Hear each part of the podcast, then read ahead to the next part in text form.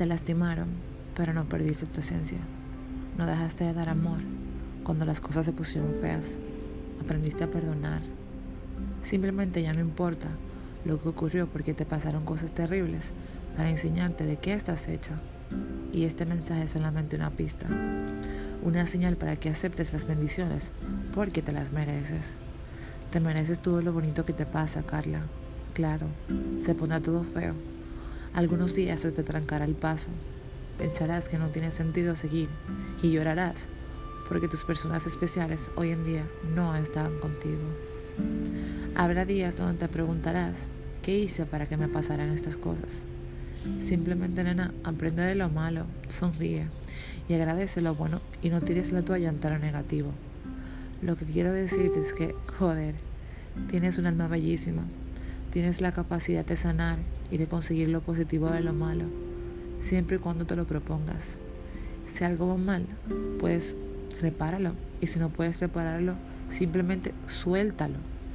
Despídete de lo que ya no está funcionando y tendrás la capacidad de concentrarte en lo que todavía está ahí para ti, andando a la perfección. Como por ejemplo tu vida, aunque a veces la descuides. Simplemente fallaste, aprendiste, tuviste días de mierda, despechos insoportables, olvidos que todavía sigues recordando, personas que te fallaron después de haberles dado todo, negocios que se cayeron, nuevos negocios, amores a primera vista, despedidas huérfanas, mentiras diafanas, estallidos de felicidad instantáneos, ganas de viajar, conocer nuevos lugares, perdonar, sentirte libre. Pero te digo algo, tuviste que fracasar para entender que el éxito está lleno de fracasos y que solo los valientes siguen adelante en vez de rendirse cuando algo les sale mal. Así que cariño, felicidades. Eres una vencedora y solo yo vengo a recordártelo, porque te quiero. Aunque esté detrás de, este celular y sientas que soy una loca y que no te conozco, te quiero. Te amo. Puedes con esto, puedes con más. La vida es ahora y lo que tienes es perfecto. Simplemente valóralo reinvéntate y continúa en vez de quejarte. En vez de vivir quejándote y perdiendo tu presente por no disfrutarlo, te digo que nunca es tarde para salir de la basura mental y limpiarte. Así que hazlo.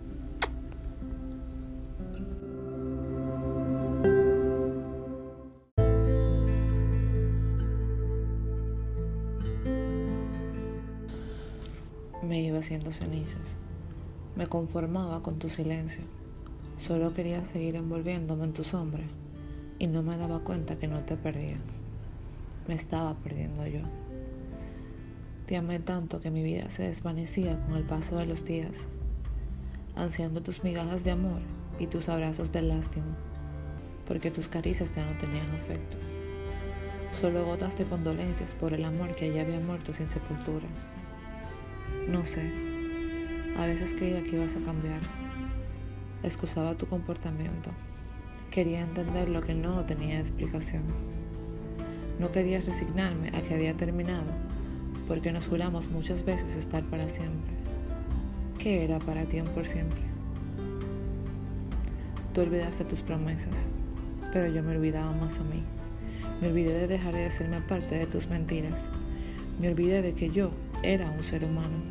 Parecía una máquina a tus pies engrandeciéndote a diario con ideas falsas que tenía sobre ti. Porque yo te inventaba. ¿Cómo no iba a amarte? Si todo tú eras un invento mío. Una alucinación de lo que yo quería. Y es que cuando nos enamoramos hacemos de una persona a alguien inigualable. Le ponemos virtudes que no tiene. Lo subimos al escalón más alto, pero lo peor es que se lo hacemos saber y nosotros nos hacemos pequeñitos, doblegados amando a alguien que simplemente no existe. Es que te amé tanto, te amé tanto que te perdoné un sinnúmero de veces sin que tú me pidieras perdón. Excedí el 70 veces 7 porque creí que después de ti ya no habría nada. Tus falsas promesas hicieron mis más apreciadas palabras de amor en espera, porque solo era eso, un amor en espera de que sucediera algo te digo algo. deberías de valorar que alguien amó tu vacío e incomprensible corazón. Por favor, deja de pensar de que cada carta es un te quiero de vuelta, porque no es así. No te escribo para saber de ti, ni para que me llames, ni para intentarlo nuevamente. Te escribo porque no encuentro otra forma de que de antes sacar todo esto. Antes odiaba a cualquiera que se te acercara. Hoy simplemente siento lástima por la chica que está contigo. Pero sé que como yo aprenderá, mejor maestro del dolor no le puedo tocar. Mi primer amor, mi primer dolor. Tú, mi más grande error. Yo ciega por ti y tú ciega por tu ego. Yo enamorada de ti y tú, bueno.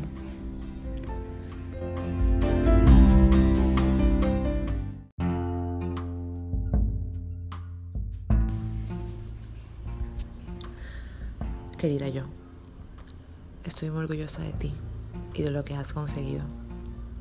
Has tenido muchas caídas, pero has sabido afrontar cada una de ellas. Has tenido victorias y has sido humilde al conseguirlas. Estoy tan orgullosa de ti, de mí, del trabajo que hemos hecho. Te enfrentaste a conocer tus oscuridades, te perdonaste y pediste perdón a todos aquellos a los que alguna vez heriste. Has crecido tanto, Carla, porque te has atrevido y has hecho cambios, grandes cambios y demasiados, los cuales han intentado tirarte abajo, pero has tenido los ovarios suficientes para levantarte y no dejarte vencer. Porque entendiste que tu mayor competencia era contigo. Y mírate, mírate cómo brillas. Aguanta un poco más. Estás en la mejor etapa de tu vida, donde ya todo cobra sentido, donde eres capaz de todo lo que quieras y más. Mereces disfrutar, mereces vivir, porque has enseñado que nada te puede hacer caer y que si te caes, te levantas más fuerte que nunca, más humilde, más amorosa y más optimista. Por esto y más, estoy orgullosa de ti, del poder que tienes y del gran talento que tienes. Sé tú. Sé tú y síguele dando una oportunidad a la vida de que todos los días te siga sorprendiendo. Nunca te avergüences de quién fuiste, de lo que hiciste ni mucho menos te atormentes por tu pasado, porque mira qué bonito todo lo que estás recibiendo y en lo que te has convertido. Querida yo, sé feliz por ti, por mí, por nosotras. Te amo, Carla.